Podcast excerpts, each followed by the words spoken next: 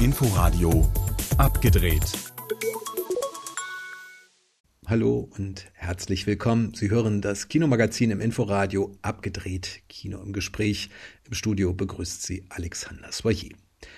Wie geht es den Kinos? Wie geht es weiter mit den Kinos? Darum geht es heute in der Sendung. Ja, es gab neue Beschlüsse in Sachen Corona, aber kaum ein Wort zur Kultur, die fast gar kein Thema mehr zu sein scheint. Dazu meldete sich Anfang der Woche auch schon der Bundesverband der Schauspieler zu Wort auf einer Pressekonferenz und bemängelte unter anderem, dass von den fast 20.000 Schauspielern in Deutschland zwei Drittel eben nicht als Solo-Selbstständige, sondern als kurzfristig Beschäftigte gerechnet werden und dementsprechend durchs Raster fielen, was die Unterstützung aus den Corona-Hilfspaketen angeht. Zeitgleich wurde von Bundesfinanzminister Scholz aber auch bekannt gegeben, dass einerseits die Hilfen für Solo-Selbstständige erhöht werden sollen und andererseits auch unständig beschäftigte Schauspieler Hilfen beantragen könnten. Das klingt zumindest in Sachen Hilfe erstmal nach einer guten Nachricht. Was die Kinos angeht, da geht es zwar auch noch immer um das Thema Hilfen, aber vor allem darum, wann endlich weitergeht oder weitergehen kann. Darüber habe ich mich mit Christian Breuer von den York Kinos hier in Berlin unterhalten. Das Gespräch mit ihm direkt nach den Streaming-Tipps dieser Woche mit unter anderem dem Max-Ophüls-Preis Publikumspreisgewinner Puppe Icke und der Dicke von 2012. Puppe Icke und der Dicke zu finden auf YouTube ist ein herzensguter Underdog-Roadtrip irgendwo zwischen Berlin und Paris. Die Helden sind schon im Titel vorgegeben. Puppe ist eine blinde französische Schönheit, die den Vater ihres ungeborenen Kindes in Berlin suchen will. Icke ist eine kleinwüchsige, riesengroße Berliner Schnauze, die sich Bomber nennt. Und der Dicke ist die extrem schweigsame und übergewichtige gute Seele, die in Paris aufgegabelt wird. Dicke Loser, du Loser, du kannst doch nicht mal quatschen. Du kannst nicht, du machst nicht. Fahr. Der Film ist ein echtes Original. Ein straßenschlaues, berlinerndes Märchen voller schrulliger Begegnungen, lebendiger Musik und absurder Poesie. Es holpert hier und da, aber die drei eigenwilligen Stars der Geschichte machen das in jeder Sekunde mehr als wett. Tapfer, charmant und lakonisch. Puppe, Icke und der Dicke auf YouTube.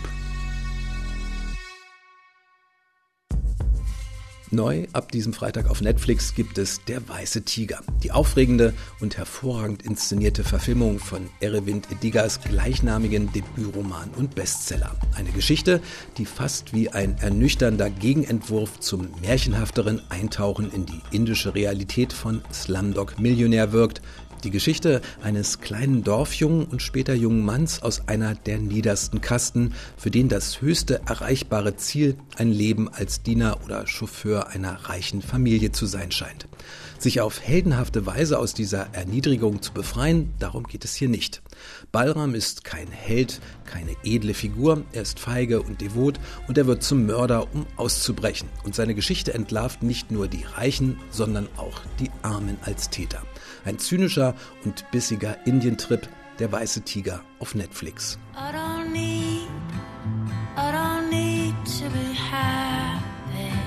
Wann wird man vom Zeugen zum Mittäter? Das ist die Frage, die nichts passiert in der ARD-Mediathek stellt. David Striso spielt die Hauptrolle als Familienvater, dessen Leben sowieso schon ein bisschen ins Straucheln geraten ist und es wird noch schlimmer, als er mit Frau und Tochter in den Winterurlaub fährt. Mit dabei ist auch die 15-jährige Tochter seines Auftraggebers und gleich in der ersten Nacht, als er sie nach einer Party abholt, erzählt sie ihm, dass sie vergewaltigt wurde. Anstatt sofort die Polizei zu rufen, hilft er ihr, auf ihren Wunsch, die Sache zu verheimlichen. Schritt für Schritt wird aus dem Mitwisser ein Mittäter und schließlich sogar Täter nachvollziehbar und nachfühlbar konstruiert und wie gewohnt souverän gespielt von David Striso. Ein belehrendes Beispiel dafür, wie tief man in eine Sache hineinschlittern kann, wenn man nicht bereit ist, unangenehmen Wahrheiten ins Auge zu schauen. Beklemmend, aber trotzdem mit einer gewissen Leichtigkeit erzählt. Nichts passiert bis zum 25.01. in der ARD-Mediathek. Sebastian Schipper hat zwar nicht viele, aber dafür nur bemerkenswerte Filme gedreht, seit seinem Regiedebüt Absolute Giganten vor etwas über 20 Jahren. Und er hat weltweit Filmgeschichte geschrieben mit seinem One-Take-Kinoerlebnis Victoria, das es bis Ende der Woche noch in der ARD-Mediathek zu sehen gibt. Eine Nacht in Berlin, eine Liebesgeschichte, ein Banküberfall, gedreht am Stück in einer einzigen Einstellung und mit Laia Costa und Frederik Lau in den Hauptrollen. I have to do Boxer a favor. It's something bad to do? Victoria ist ein Rausch, ein Dabeisein und ein einzigartiges und gelungenes Filmexperiment. Zu finden und zu erleben noch bis Ende der Woche in der ARD-Mediathek.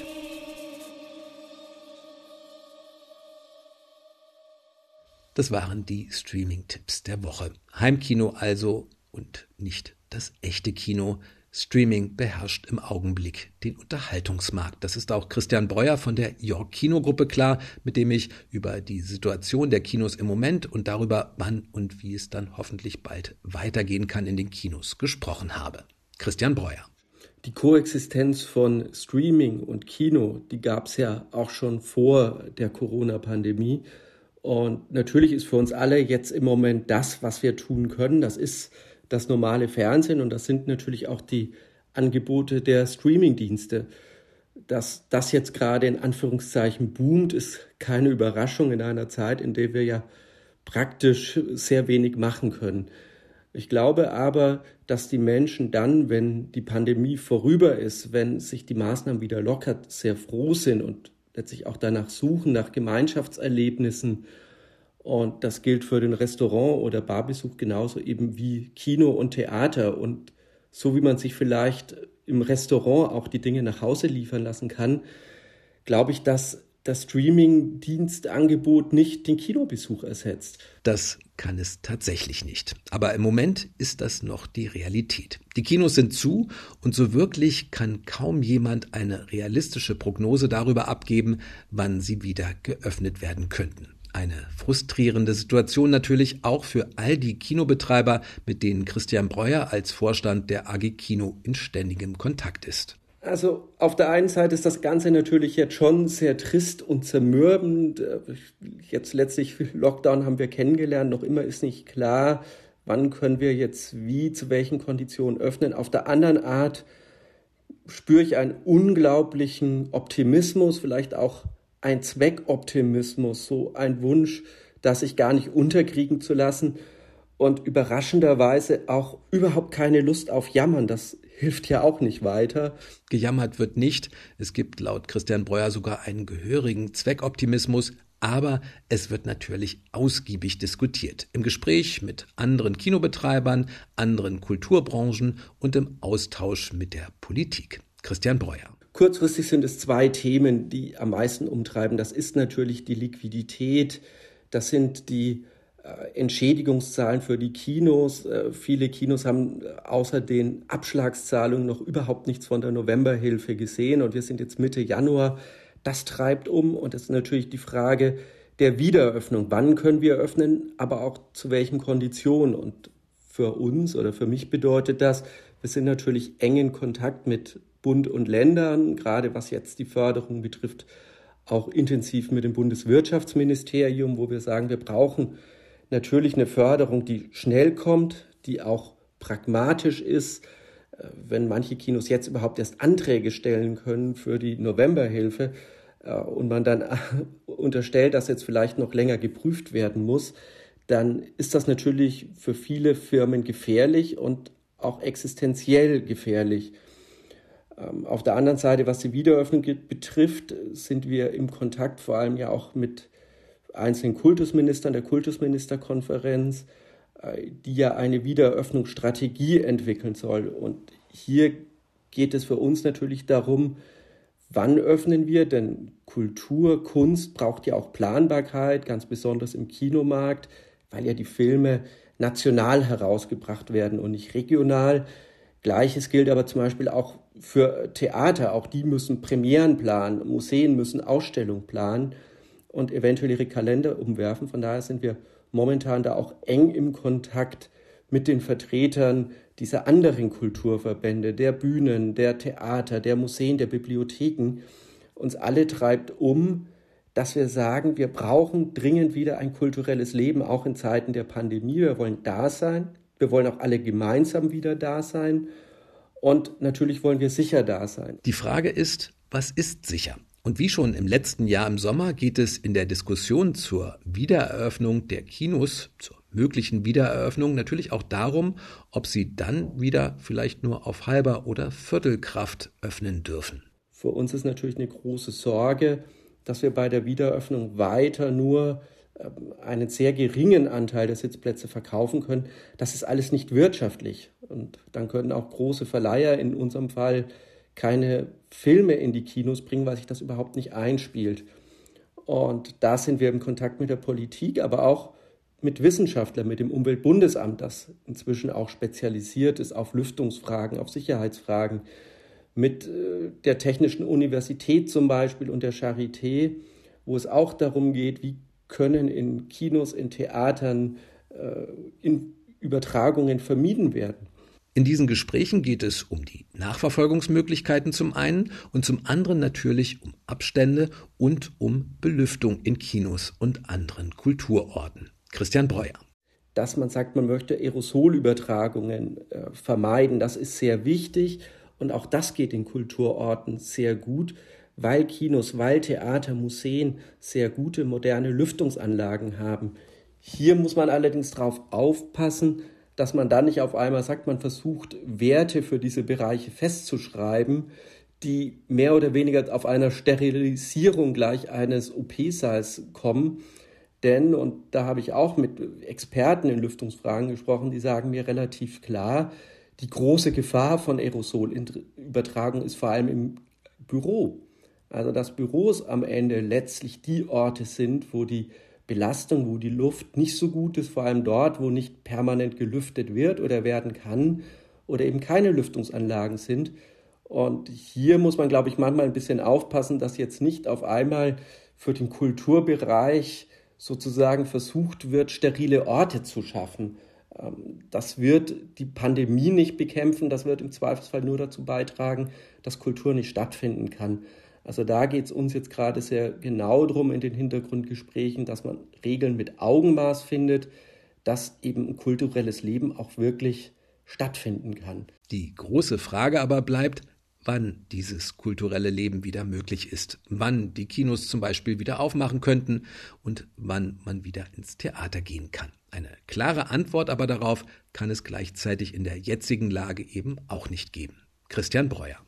Also im Moment ist das wahnsinnig schwer abzusehen bei den vielen unterschiedlichen Nachrichten diskutiert werden, bei einer Situation, wo wir jetzt nicht wissen, wie sich neue Virusvarianten ausbreiten. Mein Wunsch wäre eigentlich sehr stark, dass es im Lauf des März möglich wäre. Ich sehe das aber momentan sehr schwierig. Ich glaube, was du sagst, ist entscheidend. Die Kinos als nationaler Markt. Für uns wäre es sehr wichtig, wenn es dieses Mal gelänge, dass in den Bundesländern einheitlich die Kinos wieder öffnen können und dass uns das auch mit einem gewissen Vorlauf gesagt wird. Bei den, ähm, das wäre elementar. Ähm, wohin das läuft, bei den Theatern ist ja jetzt schon relativ klar, dass das nichts vor Ostern ist. Es ist davon auszugehen, dass man das so auch hinsichtlich der Kinos anwendet. Äh, das ist natürlich für uns sehr schade, weil die klassische, die Hochsaison im Kino ist ja klassischerweise zwischen Oktober und März und nicht unbedingt im Frühjahr, wenn dann das Wetter schön ist und wir alle erstmal wieder nach draußen wollen.